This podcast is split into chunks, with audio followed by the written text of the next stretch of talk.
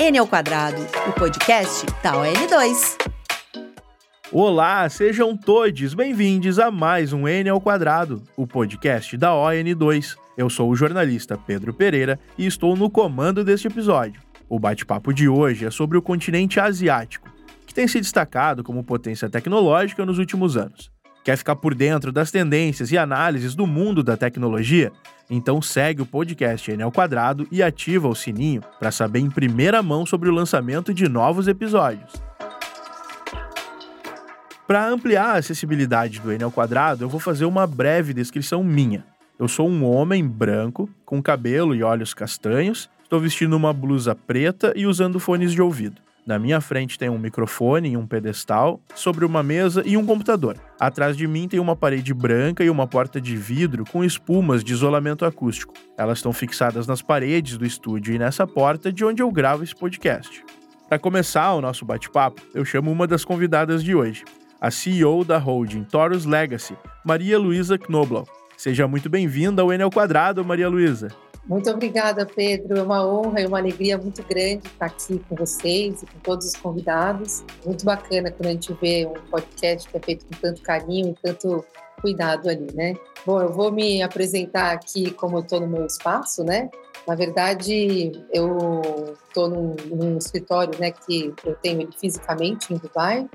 Ele é um escritório que tem várias janelas, elas dão para a vista de Dubai, né, o landscape ali de Dubai tem dois projetores, um de cada lado, né, onde existem a imagem ali de algum projeto que eu estou fazendo, no caso é a U Exponential. Uh, esse lugar ele tem luminárias circulares no teto, uh, teto preto.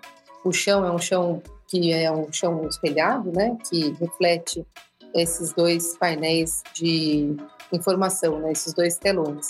E do lado esquerdo temos as bandeiras do Brasil, dos Emirados Árabes Unidos, e uma bandeira especial aí para nós. É, e, na verdade, eu sou mulher, né? Cabelos castanhos, lisos, estou usando um óculos, um aro dourado, ah, uma roupa azul escura com correntes é, meio que douradas. E o que vocês veem hoje aqui, atrás de mim, eu descrevi o meu escritório real, mas na verdade é o meu escritório virtual né? Então a gente está aqui uma coisa digital, já que a gente está falando de um podcast digital, eu quis colocar o meu escritório digital para que as pessoas pudessem imaginar como seria o real e o digital. Muito obrigada. Perfeito, Maria Luísa. É essa brincadeira, essa, esse jogo entre o real e o virtual e o impacto da tecnologia na vida das pessoas que está sempre em pauta aqui no Enel Quadrado. E quem também nos acompanha hoje é a diretora institucional da IEST, representante do Alibaba e cofundadora da Rethink Business, Marina Miranda. Bem-vinda, Marina. Obrigada, Pedro. Obrigada, Alice, Maria Luísa.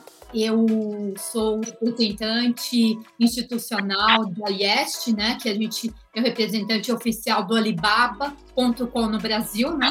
E eu tô é, em home office, né? Então eu sou branca, mulher, tenho cabelo cacheado, é, é, ruivo, e eu estou usando uma blusa branca e azul e tem uma parede creme atrás de mim, né? É, e quero agradecer essa oportunidade de a gente estar falando de um tema tão empolgante que é a Ásia, né? Que é algo que é, para muita gente ainda não tem todo esse conhecimento do potencial, né? Então, obrigada pela oportunidade. Tá ótimo, Marina. A gente agradece mais uma vez. E quem completa o nosso time é a Alice Bonafé, desenvolvedora full stack da ON2 e ativista de software livre pela rede Mocambus. Alice, sempre uma alegria contar contigo aqui no nosso podcast. Bem-vinda mais uma vez. Gratidão, Pedro. Muito legal estar aqui de novo. Agradeço pelo espaço. Quero dar as boas-vindas para a Marina e para a Maria Luísa em nome da, da ON2 dizer que é muita satisfação. Eu tenho certeza que eu vou aprender muito com essa conversa. Acho que vai ser uma, uma conversa é, bastante qualificada, né, do que está acontecendo, né, em termos de tecnologia na Ásia.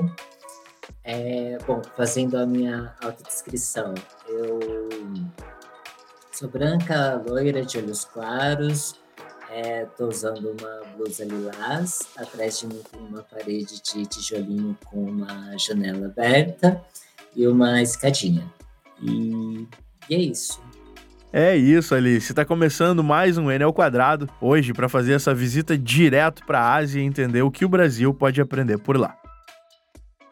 A Ásia é o continente localizado no hemisfério norte com a maior extensão territorial e a maior população do planeta. Obviamente é difícil fazer generalizações com relação a uma parte tão vasta do mundo, que compreende diversas línguas, etnias e religiões. Mas hoje vamos fazer uma retrospectiva e analisar alguns dados para entender por que o continente tem se destacado na área de tecnologia e inovação.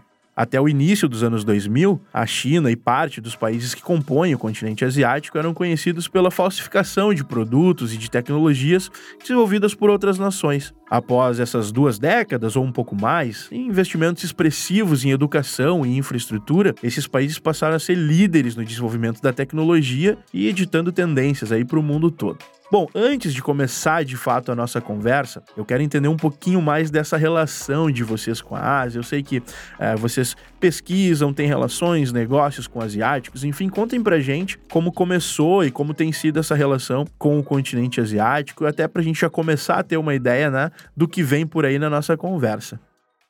Eu vou começar então. Em 2016, eu, eu organizo uma conferência desde 2011, onde a gente sempre trazia as tendências, né? Então foi o primeiro evento a falar sobre crowdsourcing, é, crowdfunding, Bitcoin, é, fintechs, né? Foi o primeiro evento a falar de fintechs no Brasil. Aí chegou em 2016, eu precisava trazer qual seria a tendência do evento, né? E na minha busca eu encontrei a China no sentido que ela estava cada vez mais num crescimento que a grande parte dos líderes e da, dos grupos aqui no Brasil não tinha ideia o que estava acontecendo lá. Né? E aí a gente trouxe painéis para falar sobre esse assunto, principalmente inovação, tecnologia e startups. E aí a gente, em 2017, organizou a primeira missão aberta de tecnologia, startup inovação para a China. Fomos em 34 pessoas, porque antes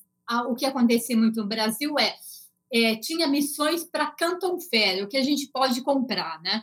Então, é um, uma questão que todo mundo chegou lá em 2017, a gente tinha CEOs de empresas, de startups, e todo mundo ficou maravilhado. Como pode a gente não ter acesso a essa informação de tudo que está acontecendo aqui, né? Então, todo mundo ficou chocado com o avanço que a China estava tendo e a grande parte dos líderes e os tomadores de decisões do Brasil nem estavam tendo esse conhecimento, né? Então, depois disso a gente organizou para a Índia, que também é um outro universo gigante de oportunidades, e também para Israel, né? Que é, casa de é, tecnologia para várias questões, sabe, security, um dos lugares mais desenvolvidos na área, né, como também outros, né. Então, é um pouco da minha experiência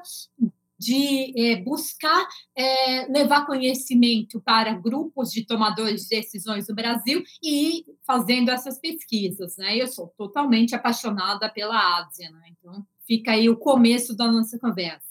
É, bom, uh, vou falar um pouquinho da minha parte, né? Eu vim para, eu estou nos Emirados Árabes Unidos, né? Como eu comentei, estou em Dubai e Abu Dhabi, e a minha história começou por causa da China, na verdade. Eu vim aqui por engano, né? Eu estava indo para a China porque eu lidava com uma parte de paisagismo e eu queria fazer o paisagismo com tecnologia inteligente, né? É, por ser plástica, lidar com redes neurais, com mineração de dados, sempre gostei muito né, da inteligência artificial, semântica, essas coisas. Eu falei, bom, que tal se a gente tivesse um jardim inteligente, né, que se comunicasse com o ser humano e pudesse ver os benefícios do jardim com as pessoas. Bom, nesse caminho da China, na época o meu sócio ficou doente, infelizmente, então a gente acabou que cancelou, porque a gente ia falar lá com o pessoal do governo, né? Eu, sem ele, esse acesso era dele, não era meu. Eu resolvi que eu falei, bom, então, como Dubai eu ia parar aqui de qualquer forma para ser uma escala, eu acabei mudando a minha escala para Londres. Então, parei em Dubai, de Dubai para Londres, Londres, Dubai, Dubai, Brasil. Bom, nesse caminho né, dessa história, literalmente eu sou uma pessoa que gosto muito de sonhar, né? Literalmente eu sonho muito, vou dormir, tenho um sonho, e se esse sonho é um sonho que eu gosto, que não existe, eu vou lá fazer, né? Por eu ser muito criativo e sempre lidei com pessoas com muito dinheiro, eu sempre acabei criando coisas que não existiam, né? Então, no final das contas, ou eu crio o que eu quero viver, ou eu vou atrás no lugar aí do mundo que tiver aquilo que eu gosto. Então, quando eu paro de, de Dubai, de a foto do, do né? que foi o Sheikh que juntou aqui os sete Emirados, né? Que uniu eles. E aí era o cara que eu tinha visto no meu sonho, né? Que era um sonho todo ligado com floresta, tecnologia. Eu falei, putz, porque no meu sonho eu tinha deletado o shake da história, porque eu falei, o que, que tem a ver o shake na floresta, né? Não tem nenhum sentido. Então foi a época que eu fui morar na Amazônia, morei quatro anos né, na Amazônia, com índios e tal. E aí eu via como que ia juntar essa coisa tecnologia com a natureza. Por isso essa questão toda da China. E aí na hora que eu vi a foto desse shake lá no, no aeroporto, comecei a chorar. Eu falei, gente, eu não tô doida, então eu não vou voltar mais. E acabou, não vou voltar. vou ficar aqui e é isso. Aí eu voltei rapidinho para o Brasil, encontrei um árabe que quis ser meu sócio nessa empresa de paisagismo, e aí a gente começou, e eu voltei, até brinquei, né? Falei, ah, tá bom, né? ele pediu meu passaporte para arrumar o visto, ia mandar a passagem para a gente começar a empresa, né? Falei, não, não tem nada para perder, já tá tanta loucura mesmo, vou mandar e ver o que que dá. Mandei, chegou o visto, passagem e tal, e aí eu vim para cá e montei essa empresa na época, né? Sete anos atrás, de paisagismo. Então, quando a gente começou esse processo, a Expo ainda não tinha acontecido, e aí eu fui começar a buscar muitas coisas aqui em Dubai do que, que seria interessante para linkar com tecnologia, arte, tecnologia, para a gente poder replicar, né, escalonar toda essa questão de data vis, né, conectar o planeta com as pessoas, né, com essa questão toda de tecnologia aí de é, tráfego de aviões, né, e as pessoas como que elas se locomovem, ter todos esses dados, né, e essa rede neural, essa parte que era o meu mundo, que eu, me fascinava, né? Eu sou filha de artistas plásticos, mas eu sou neta de criadores, assim, inventores, né, empreendedores. Meus avós fizeram escolas no Brasil, é, linha de trem, é, hospital, um monte de coisa. Então, sempre gostei demais. Assim. E aí, no final, quando eu acabei estando aqui em Dubai, né, são 232, acho, nacionalidades diferentes. Acabou que a tecnologia ajudou muito Dubai a se desenvolver de uma forma acelerada nos últimos 50 anos, né, virou, virou do deserto que eles têm hoje. E como eu sempre tive um relacionamento governamental muito bom, eu, obviamente, sempre tive muito ligada à tecnologia, cybersecurity, toda essa questão. Então, eu olhei e falei, ah, aqui é o lugar que eu quero ficar mesmo, né? O pessoal entendia minhas ideias e tinha bastante tecnologia disponível. Né? Então, aí que começou a minha história de ficar aqui e de me relacionar com as pessoas que estão daqui, né? No final, eu estou na Ásia, né? Então, não tem muito o que dizer, né? Estou no meio de toda essa questão. Índia, China, Paquistão, é desenvolvedor para todo lado. Todo dia tem evento de tecnologia. As pessoas vêm muito aqui para essa mistura, né? Esse troca-troca de informação, se inspirar, né? E aí ir para os seus países e aplicar algo. Então, é um grande laboratório, né? Dubai eu vejo como um grande laboratório pesquisa e desenvolvimento. Perfeito. Alice, fala pra gente da tua relação aí, os teus estudos, enfim, com, a, com o continente asiático. Eu acho que hoje, né, é, todo mundo que mexe com, com tecnologia, alguma, alguma relação, muitas vezes alguma opinião tem a respeito da, da Ásia, né?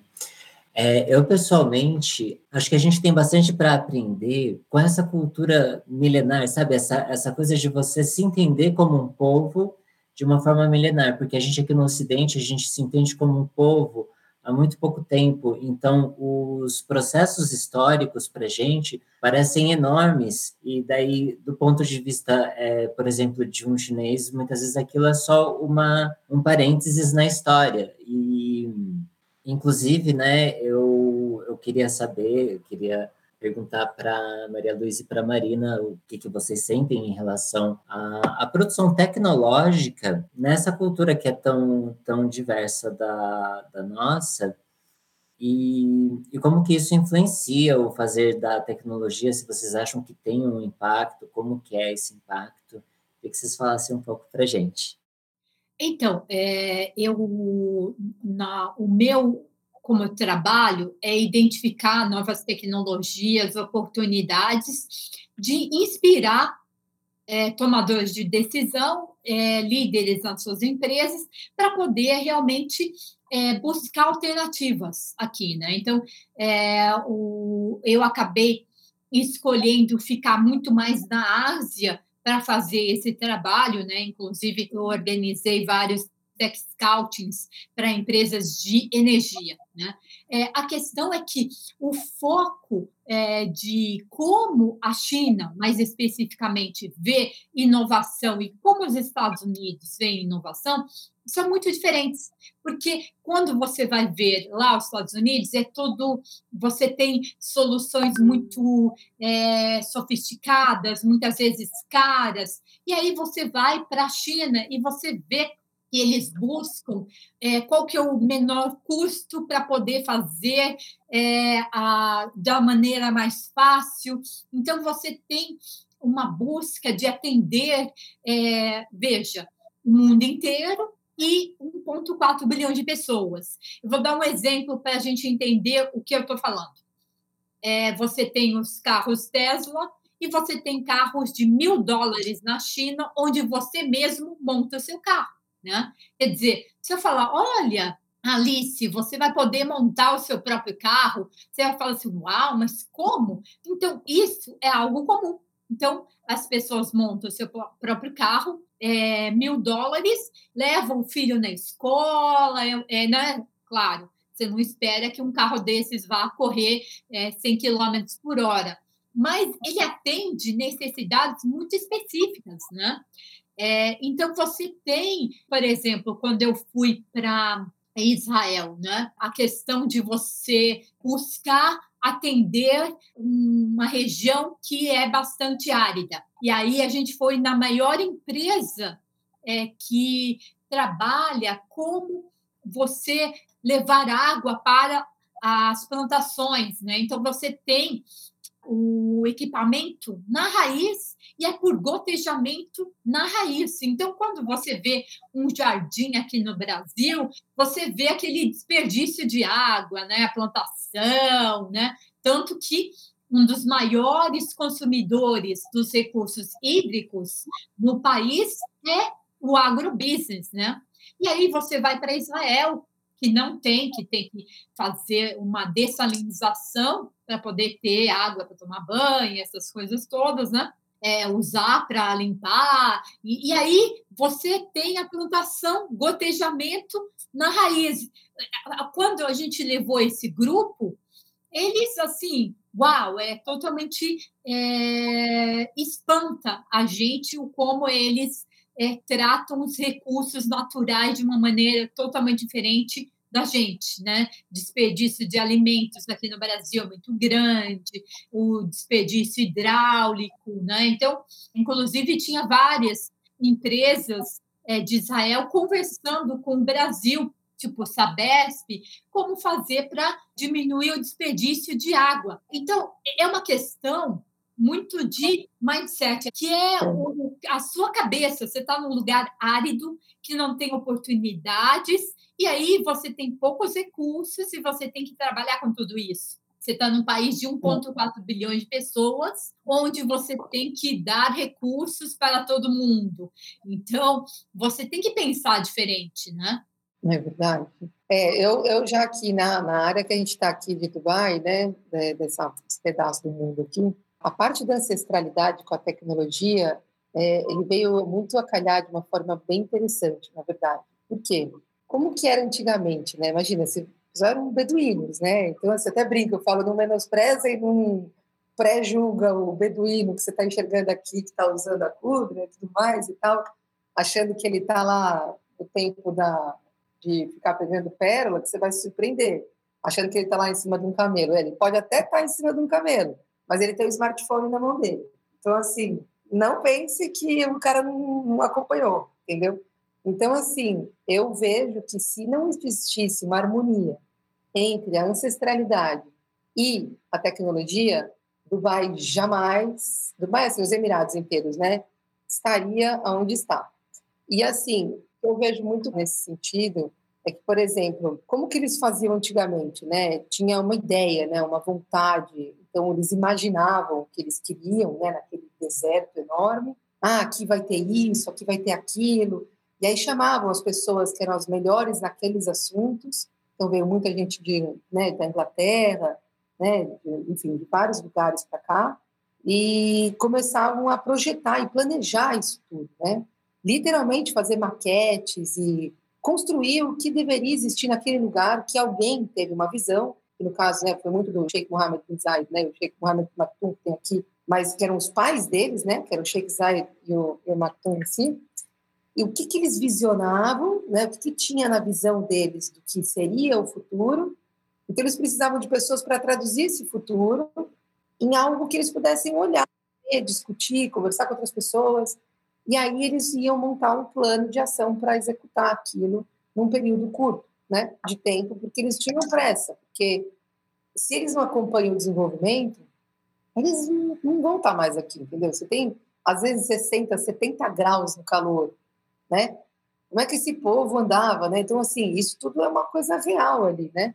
Então, eles plantavam, por exemplo, adeites para que o ano da, da, próxima vez que ele voltasse, né, que eles caminhavam muito no deserto para ir para as pérolas e voltar para as regiões, tivesse dates disponível. Então, eles sempre tiveram essa coisa do futuro para você fazer algo que amanhã você vai colher. Então, se você não tivesse isso na raiz deles como ancestralidade, eu não sei se encaixaria muito bem. Mas por ter essa questão, ela encaixa maravilhosamente bem. Porque hoje você tem as coisas com as questões do metaverso, você tem a parte do Mesh mesmo, né, com a Microsoft, polonês e tudo mais, os avatares, é, toda essa parte que é ah, super tecnológico e tal, para eles, eles já tinham isso de ficar imaginando, compartilhar o que se imagina, conectar com quem tem que conectar, que faz bem alguma coisa, deixa o cara trabalhar. No final das contas, ele quer o resultado.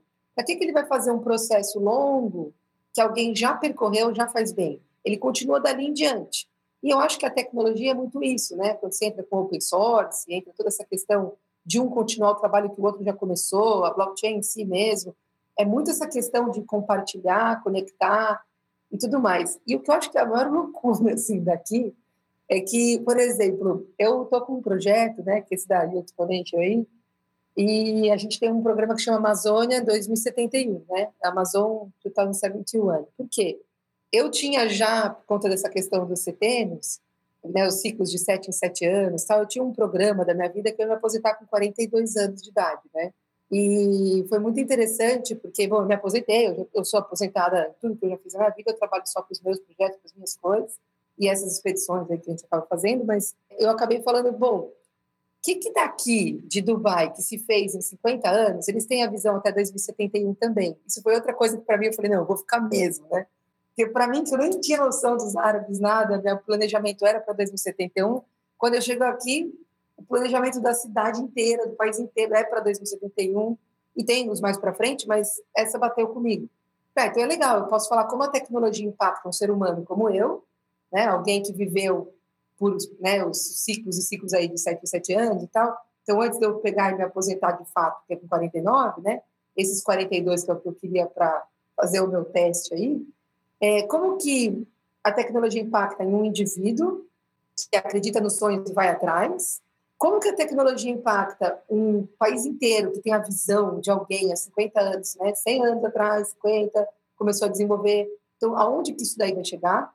E eu falei, poxa vida, meu sonho não estava tão maluco, né? Deixa eu conversar com os índios e ver como que seria a Amazônia pelos povos tradicionais, como que eles se imaginam em 2071? Porque o índio não tem diferença. Eu falo que o índio é o beduíno do deserto, é o índio da nossa floresta. Os dois são índios, entendeu? Os dois são ancestrais, os dois são povos tradicionais de algum local, né? Tanto é que na Expo, quando a gente participou aqui, a gente fez a dentro do pavilhão da Expo, tinha uma parte ali que era do açaí.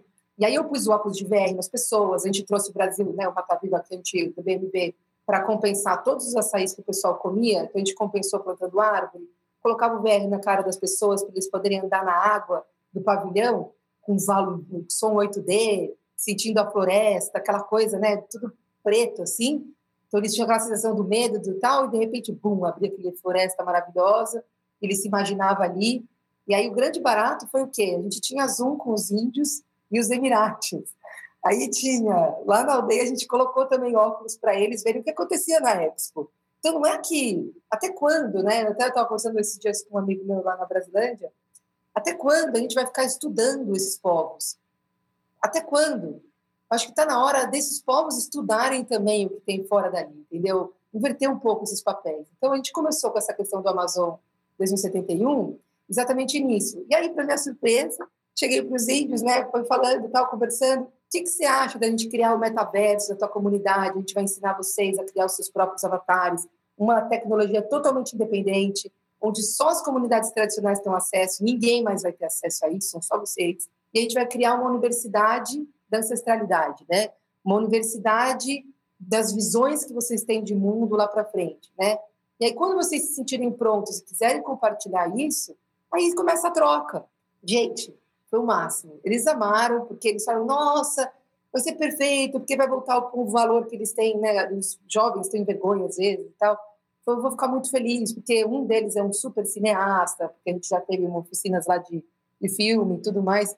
Então, assim, foi muito rico essa ponta. E aí eu falei, como é que será que os árabes vão lidar com esse processo, né? Porque é um outro universo, né? É um outro ponto. E aí, de novo, eles ficaram assim, super felizes, falando, nossa, gente, como é que isso, ver naquele lugar, e para os índios, nossa, como é que é aqui tá? Então, a tecnologia, eu acho que ela serve para ligar esses mundos que estão tão distantes, mas que são tão iguais. Porque, no final das contas, todo mundo é um sobrevivente nessa vida, entendeu? Todo mundo. Pode ser o cara mais antenado, menos antenado, todo mundo tem alguma coisa que precisa passar por esses desafios. Então, a tecnologia, se ela não estiver a favor da humanidade, no sentido do ser humano, ser humano, pessoa ser um ser humano, não interessa o que você é, você ser um humano, uma pessoa humanizada, uma pessoa que quer trazer a história, o DNA de quantos milhares de anos que existem na nossa ancestralidade, trazer para o presente, né, no que você tem hoje, para usar a tecnologia, para você poder colocar uma visão lá na frente, da onde você quer chegar. Porque desse jeito você corta todos os problemas não todos, mas a grande maioria, de decepções, de é, você ficar frustrado. Porque, na verdade, antes de começar um projeto, você já sabe para onde você vai. Você literalmente, por conta da tecnologia, viu, imaginou, teve a audiodescrição, teve o que for, você entendeu para onde você está indo antes do caminhar. E isso não adianta. É só a ancestralidade, a calma, a tranquilidade que vai trazer para esses universos onde é tudo muito acelerado com a tecnologia. Então, até a gente tinha na época, vou mostrar para vocês aqui, não sei se vocês conseguem enxergar, mas aqui é um falcão, né, uma águia, aí tem essa, ela é verde, né, com esse bico amarelo, existe esse corpo que é todo feito de universo, que na verdade é todo o universo que a gente tem hoje das redes neurais, blockchain tudo mais, é o universo de projetos que existem, que na cabeça tem essa águia que protege, e esse vestido dessa moça, na verdade, ele é de borboletas, né, que são a transformação dos projetos. Então, dentro da tua pergunta, eu só peguei, você vai estar aqui por coincidência, até porque ela está aqui para terminando. Eu, é muito, o que eu quero explicar é muito nessa imagem, onde você tem uma transformação enorme, baseada nas infinitas possibilidades que o universo vai te trazer, né, que a gente tem hoje com toda a Big Data, rede neural, né, toda essa parte de conhecimento, inteligência artificial e tudo mais, o que conectar, como conectar, mas não adianta nada se você não tiver algo que te protege, que é essa visão de longo prazo, que é você saber ir lá e tum, pegar o que você precisa, que é você ter um momento da vida, você literalmente tira o que te alimenta, que no caso é o fase que eu pelo menos estou vivendo hoje, me aposentando, né? Eu estou tirando todo o meu trabalho hoje para viver por o que eu acredito que eu nasci para viver, entendeu? Então, isso tem a ver com ancestralidade. E a tecnologia, eu acho que ela entra exatamente para fazer imortal coisas que ancestrais acabam se perdendo no caminho, entendeu? Então, é, eu vejo no povo árabe uma predisposição enorme em juntar isso tudo, porque quando você fala em ministério que eu estava comentando, né, da inteligência artificial, das possibilidades, dos jovens, da cultura, tudo aqui é jovem e cultura. Olha que interessante, né? É o jovem e o ancestral, né, que é a parte cultural. Tudo que eles acabam fazendo, eles ligam com a tecnologia, porque eles não querem perder um minuto, um segundo dos dados que estão sendo gerados aqui, baseado no Alcorão que eles têm, né, do passado, das histórias. Então, tudo para eles é feito baseado na, na, nas crenças deles, né? Mas respeitando também essas várias nacionalidades que vêm aqui com as suas ancestralidades também. Então, eu acho que esse é um, é um caminho muito bonito. A Maria Luísa trouxe algumas questões aí interessantes que levam a, a um gancho aí de um assunto que eu quero trazer, que é essa questão das trocas culturais, né? Das nacionalidades, das, das diferentes é, é, é, culturas, demandas, ancestralidades, enfim, é, como tudo isso influencia e como isso se beneficia, o que está por vir para atender a todas essas demandas. Estaria aí, é, é, vem né, a reboque disso, centros de inovação, né? Que reúnem empresas, profissionais, culturas diferentes. Então, a gente tem alguns dados aqui que eu vou trazer daqui a pouco que traz até um questionamento aí sobre esses centros de inovação, uma possível por exemplo, migração né, do que a gente conhece como Vale do Silício para a Ásia, enfim, daqui a pouco fica, fica a, a provocação aqui para a gente retomar daqui a pouquinho. A gente vai fazer um intervalinho rápido para ouvir um recado da ON2 e a gente volta já já. A ON2 é uma tech product makers brasileira que desde 2019 ajuda empresas a desenvolver seus produtos usando tecnologias de ponta. Quer trabalhar em um ambiente que fomenta diversidade de pessoas e ideias? Então o seu lugar é aqui. Acesse www.bit.ly barra vagas ON2 e faça parte do processo seletivo. Para mais informações, acesse o site on2.dev. Estamos de volta com o N ao quadrado, o podcast da ON2. Hoje a gente está falando sobre a tecnologia no continente asiático e como essas tendências desenvolvidas por lá podem impactar aqui, que exemplos a gente pode trazer, enfim, estamos falando de bastante coisa. E a provocação que ficou do nosso primeiro bloco foi sobre os centros de inovação, que eles já a gente até ia dizer assim, ah, começam a se formar, mas é mais do que isso, né? E eu sei que a Marina vai trazer também algumas informações pra gente, mas a gente levantou aqui algumas informações, né? Desde 2019, por exemplo, a Ásia se tornou a sede de mais de um terço dos unicórnios no mundo. Os unicórnios são aquelas startups avaliadas em mais de um bilhão de dólares, né? Ou seja, são empresas bastante inovadoras e que ganham relevância, né? Com, uma, uma, rapidez impressionante. Dessas empresas, desses unicórnios, 91 estão na China, 13 na Índia, 6 na Coreia do Sul e 4 na Indonésia. Para efeito de comparação, os Estados Unidos têm 161 unicórnios, o Reino Unido 16 e a Alemanha 9. Eu não sei se isso abre espaço para a gente já começar a falar em um deslocamento, né? Como a gente brincou antes do, do Vale do Silício para a Ásia. A Marina também tem informações aí de centros já conhecidos, né? Já, já rola essa comparação, né, Marina? Fala para gente. Então, é, só vou trazer alguns números atualizados, tá? Desde 2019, a China já ultrapassa os Estados Unidos em número de unicórnios. Isso você tem como Beijing a capital dos unicórnios na China, né? Mas a questão é que hoje, eh, em 2021, que era o único o último dado que eu tenho, a China já tinha 250 unicórnios, né? Então, é uma coisa assim bastante espantosa o como eles cresceram rapidamente. O que eles vieram muito fazendo é tirando um grande número da população deles da da, da pobreza, né? Investindo em educação, investindo em infraestrutura. E uma outra coisa que também propicia muito o aparecimento dos unicórnios e que também explica por que, que a China tem mais unicórnio hoje do que os Estados Unidos, é que é, desde 2019 também a China ultrapassou os Estados Unidos em investimento em venture capital, né? O que é o venture capital, né? Para quem não sabe, é o, investimento de alto risco, né? Então são as startups, né?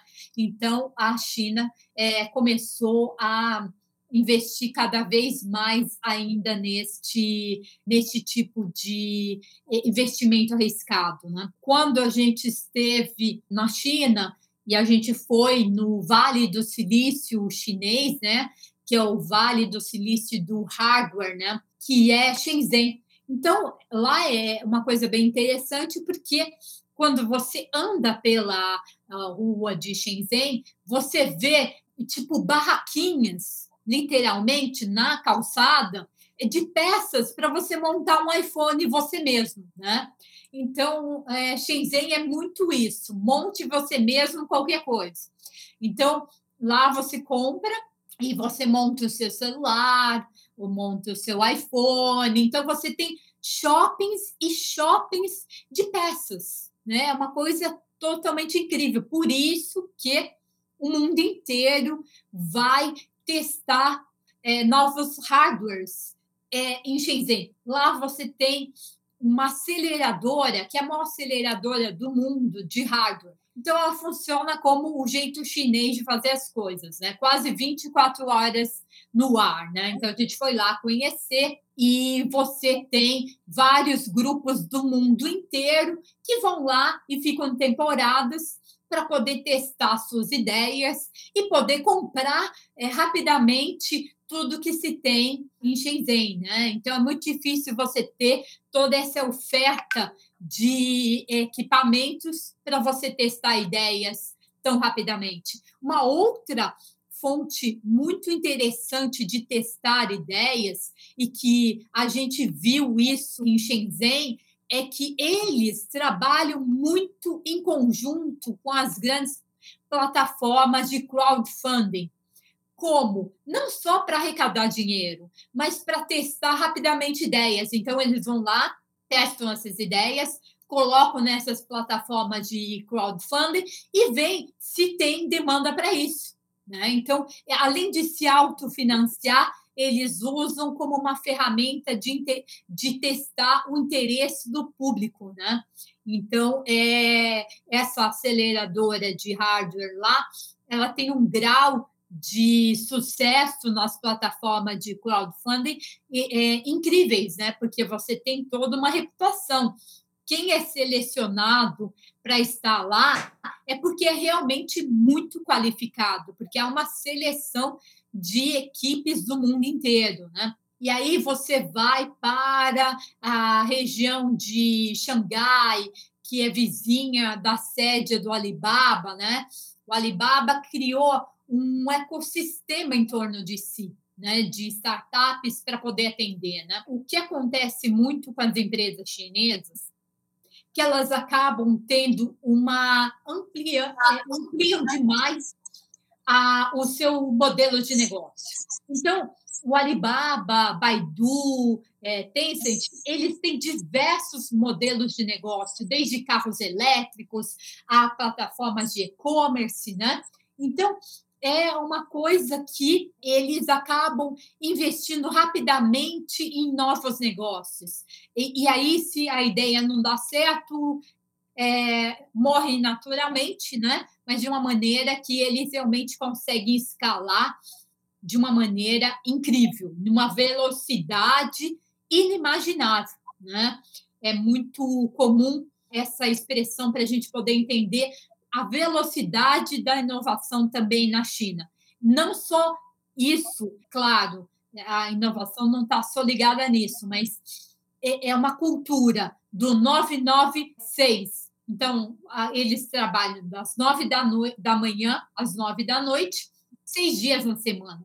É claro que a gente sabe que a inovação está baseada em várias outras coisas, mas eles vão testando os modelos de negócio de uma maneira incrível. Outra fonte também de inovação para os chineses, eles são grandes investidores em startups em Israel, tá? Então, é, eles acabam fazendo grandes investimentos nas venture capitals, private equities, e com tudo isso, você acaba havendo uma troca de conhecimento muito grande. Né? Então, eles usam as diversas fontes de troca para poder inovar e mudar as suas áreas dentro da China, né? É o que hoje é, é muito pouco falado ainda, mas uma coisa também para se atentar é a Índia, né? Então a Índia também é um, um país que vem ganhando muito com as questões geopolíticas, né? Quer dizer, muitas empresas estão pensando ou também tem braços é, lá na Índia, né? Uma coisa que o pessoal é, esquece é que conforme a China foi melhorando o seu padrão de renda, os salários foram aumentando. Então, hoje, as grandes empresas e as empresas não ficam na China por causa de custo, elas ficam porque você tem um ecossistema onde você acha tudo e consegue fazer tudo de uma maneira muito, muito rápida, né? Hoje também você tem a, a Índia também como um país para você poder é, se atentar, o Vietnã, Filipinas. Então, você tem a Ásia ganhando consistência na área de tecnologia e inovação. E um mercado imenso, né, Marina? O próprio mercado, além do ecossistema estar tá preparado, você falou a questão da escalabilidade dos negócios, até no mercado interno mesmo, né? Exatamente. 60% da população está no Oriente. Né? Então, a gente tem que se atentar a isso. Né? Quer dizer, o padrão, é, hoje as grandes marcas de luxo, né, elas sobrevivem graças ao, é, à Ásia, né? China, Coreia, são os grandes consumidores das marcas de luxo. Né? Então, eles acabam impactando muito a inovação e ditando, de certa forma, os rumos que eles querem, né? A Alice deve estar tá com a cabeça fervilhando ali com tanta coisa, tanta informação, Alice. O que está pegando aí? Traz para a gente todos os teus questionamentos.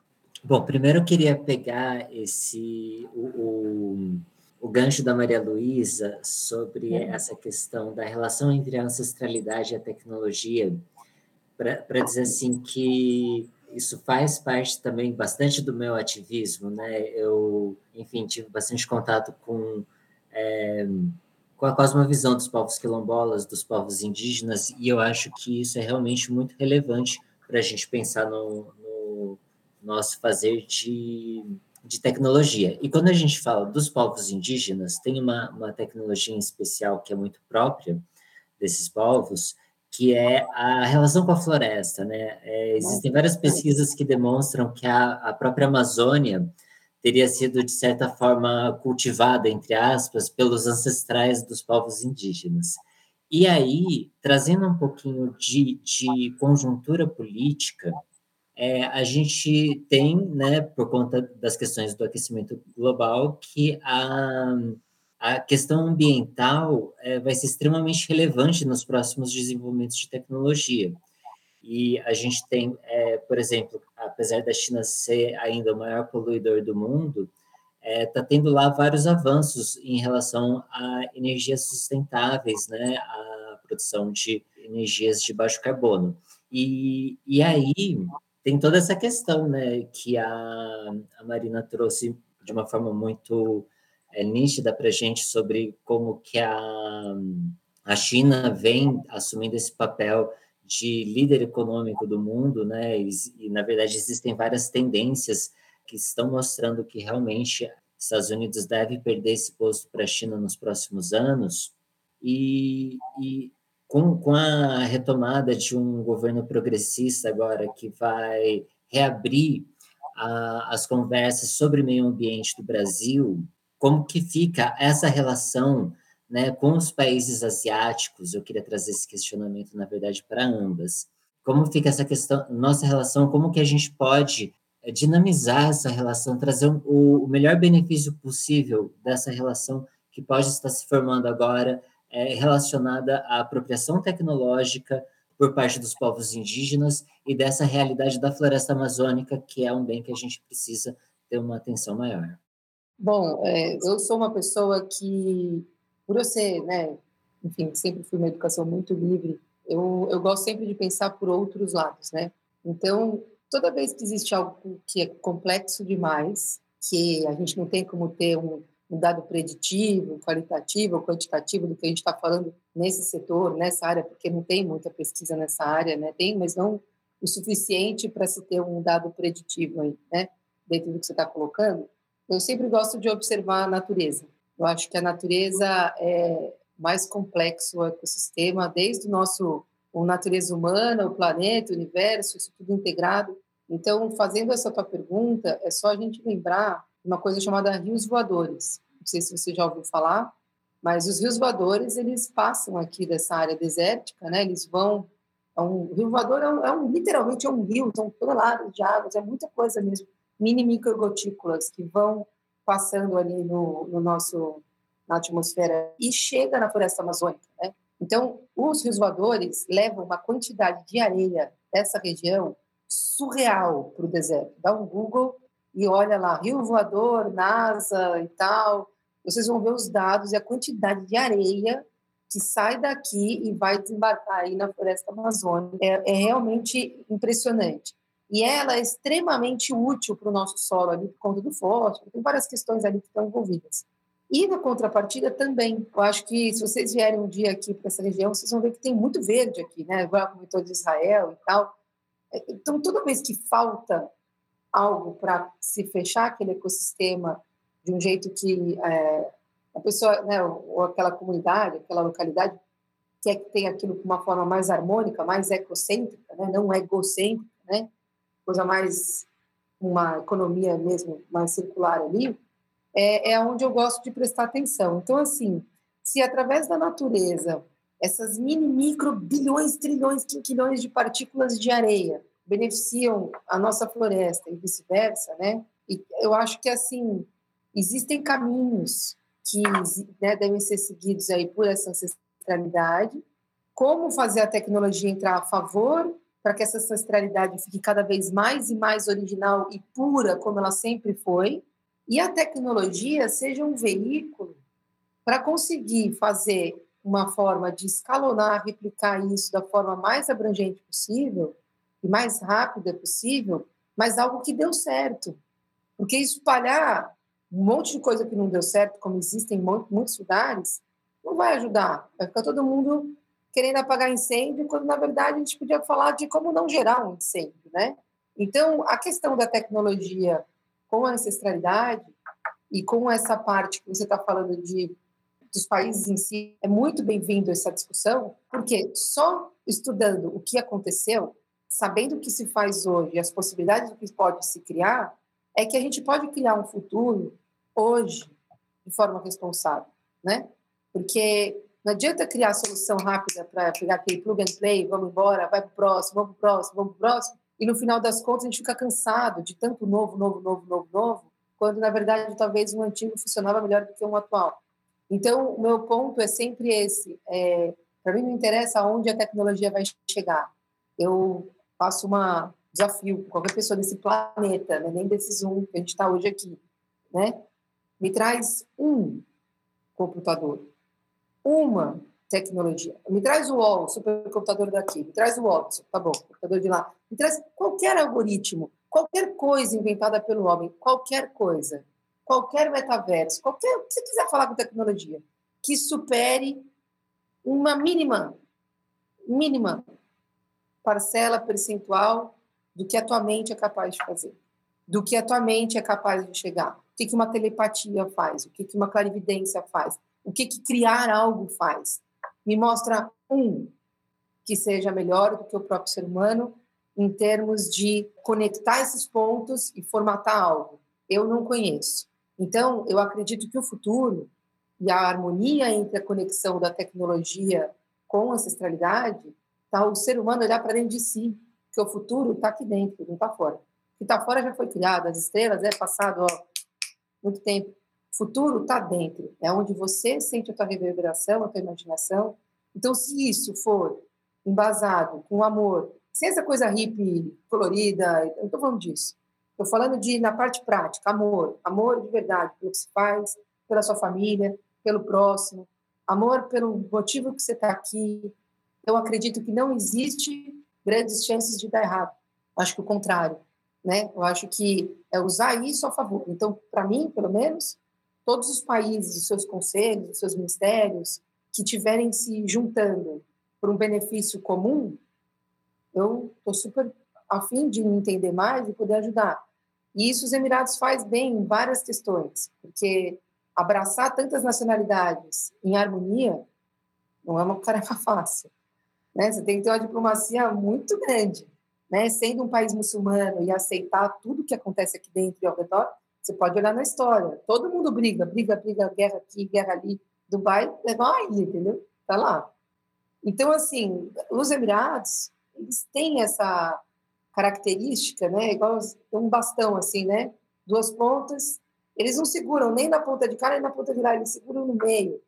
Nem a tecnologia, nem só a ancestralidade. É, é o meio do caminho, onde cada um se beneficia, né? Então, igual né, até a questão do ponto principal que a gente estava conversando antes, aqui também, com essa questão da área de 2071, pegando coisas tecnologias para testar hoje, para ter implementado só lá, lá na frente, no futuro, entendeu? Testa, valida, vê se funciona, porque na hora que está no MVP e no piloto, dá para errar, é barato, não, não impacta as pessoas, né? Impacta mais ideias, mais soluções, então quanto mais erros, melhor, você vai errar menos nos próximos.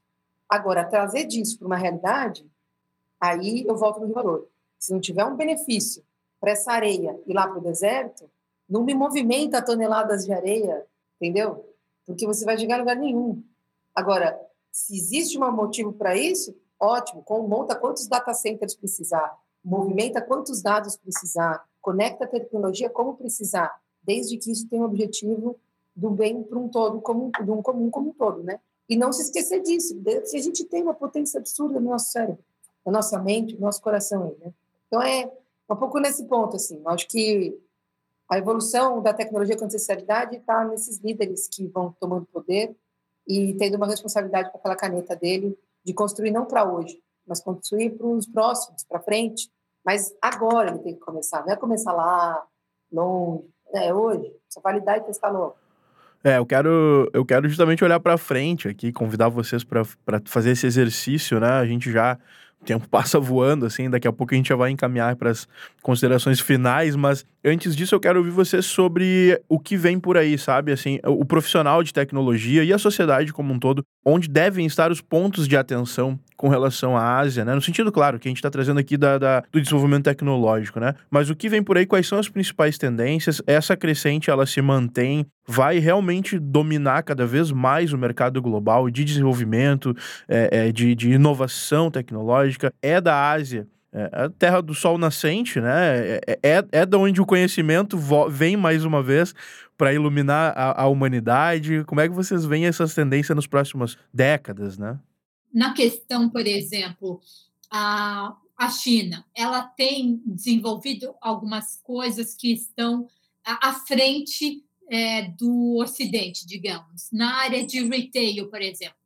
O New Retail, é, então, você, o que a gente chama aqui omnichannel, né? Então, eles têm conseguido executar isso de uma maneira exemplar, onde o Ocidente acaba tendo que copiar eles, né? O QR Code, quando a gente teve lá em 2017, a gente pôde ver que tinha pessoas pedindo dinheiro na rua, né? Com, com uma, uma uma plaquinha com QR Code, então você pagava tudo com QR Code, o que hoje, né, para a gente é, é, já está sendo comum, mas para eles, eles que começaram muito isso, né?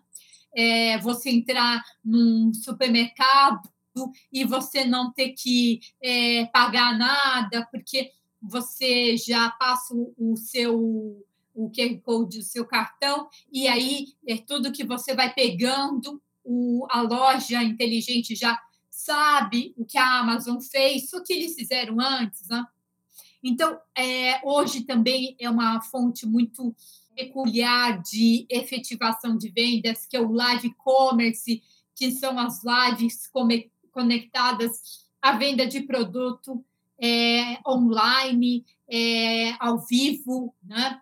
Então, essa tendência também aqui no Brasil, só que eles que criaram essa, é, essa tendência, né? Então, tem diversas áreas que eles conseguem inovar, né? Então, você tem outros países que são muito mais inovadores em determinados setores, né? Então, hoje, a inovação, ela está fragmentada, né? Então, você não tem um país que é o responsável por toda a inovação do mundo. Né? Você tem vários países que estão cada vez mais à frente em determinados aspectos, né?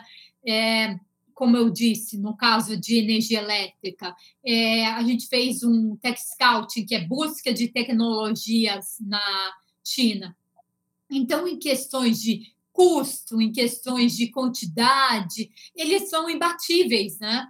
É, agora, você tem outros países que são mais inovadores em algumas outras áreas, né? Irrigação, que eu falei lá em Israel, né?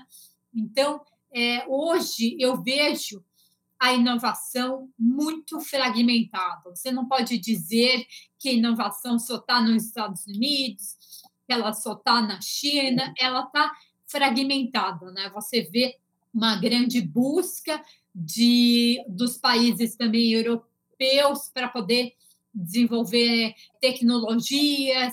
Então, é, a gente hoje é um vive num mundo descentralizado de inovação.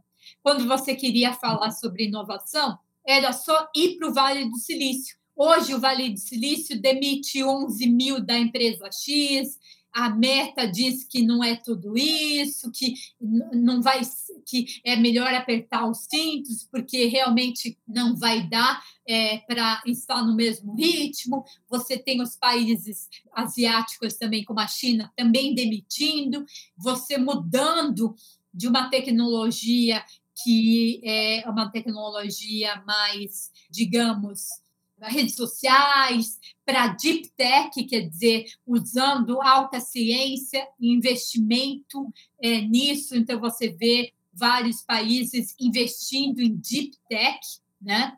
E você vê é, é, esse universo aí também das redes sociais começando a fazer água, né?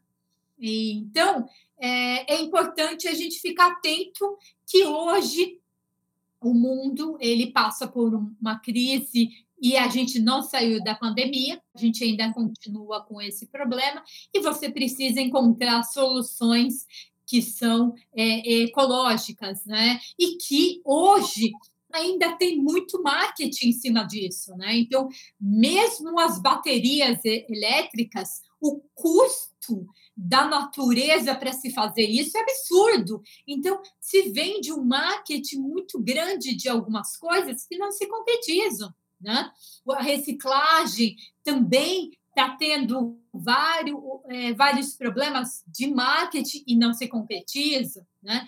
Então, hoje a gente tem problemas aí que são muito complexos. Então, a gente é, não dá para cuidar só da sua do seu pedacinho de terra e achar que isso vai mudar o mundo, não é? Que eu penso também nessa questão ah, dessa parte de tecnologia, né? Eu vejo em qualquer lugar que a gente vai no mundo assim também, quando você fala que você é brasileiro, eles amam. A gente é muito criativo. A gente, eu acho que nós somos um dos povos mais criativos que tem no mundo, ligado à tecnologia e várias questões também. E eu acho que muito por essa questão nossa leve de conseguir lidar com problemas e trazer soluções inusitadas, porque ou é isso, alguma solução acabou, morre, não tem outra situação. Então a gente tem que, de fato, ser muito inovador e muito criativo. Eu acho que o Brasil, uma potência nesse sentido, deveria ser mais divulgado com essa questão da criatividade.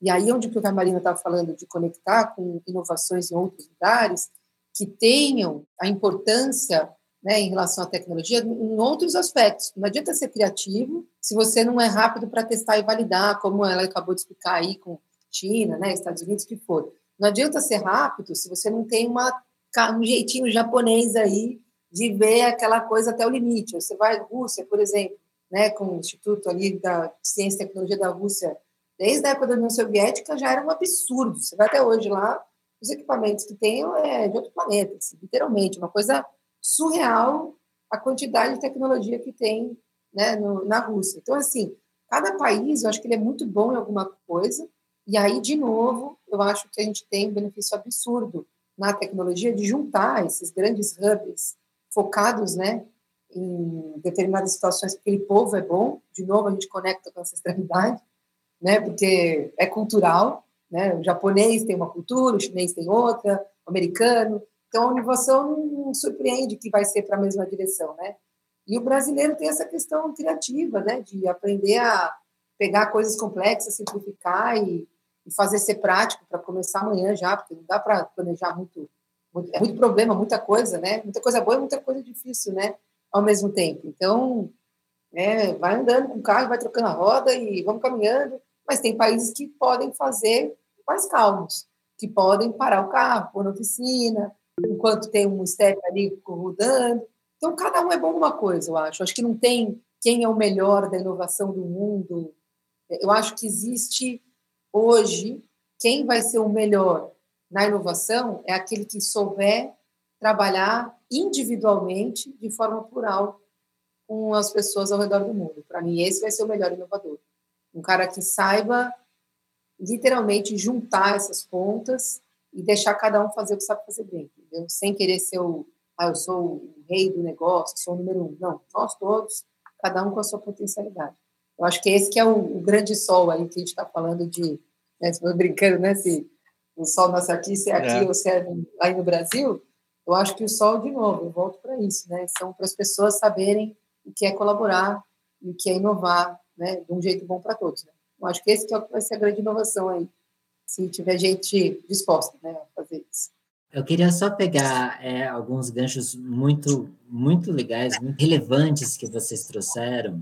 Ah, essa questão das, das baterias de lítio, que tem um impacto grande sobre o, o meio ambiente. Eu andei lendo sobre as pesquisas que têm sido feitas com baterias de sódio, parece que são muito promissoras, e também com baterias gravitacionais, que isso eu achei assim um encanto que são baterias que é, não são muito portáveis, né, por serem grandes e pesadas, mas já existe também uma expectativa de que o futuro não vai ser com carros elétricos, né, e sim com transporte público. Então, que daí a gente vai ter mais como, como lidar com essa questão energética de maneiras que impactem menos o meio ambiente. E eu também gostaria de, de deixar uma reflexão para quem está na área de tecnologia, né, que é essa questão da inovação, de, dessa sede por inovação, contrapondo com essa cultura oriental de pensar as coisas a longo, muito longo prazo mesmo. É, hoje, a gente não pensa em fazer software que dure 5, 10 anos. É sempre pensando numa coisa que vai se tornar obsoleta daqui a pouco. Então, eu gostaria de, de convidar as pessoas que atuam na área de tecnologia a refletir sobre a durabilidade daquilo que a gente está fazendo e como que a gente pode pensar em tecnologias que, é, que sejam úteis agora, daqui 20 e daqui a 50 anos. É, isso que você falou, eu só tenho uma coisa para acrescentar aqui nesse tua, no tua exercício da pergunta, né? É, é o seguinte, quando a gente vai fazer ecossistemas muito complexos, que determinadas partes desse ecossistema não estão prontos, por exemplo, você fala do caso de metaverso, Web3, coisas nesse sentido, a forma de se caminhar é por mini micro tarefas, senão a gente não chega nunca em lugar nenhum, porque tem que estar sempre esperando aquela tecnologia ficar pronta. Então, existem tecnologias que, sim, elas são voláteis, rápidas, elas precisam ser criadas, feitas na hora, enquanto a outra não está pronta ainda.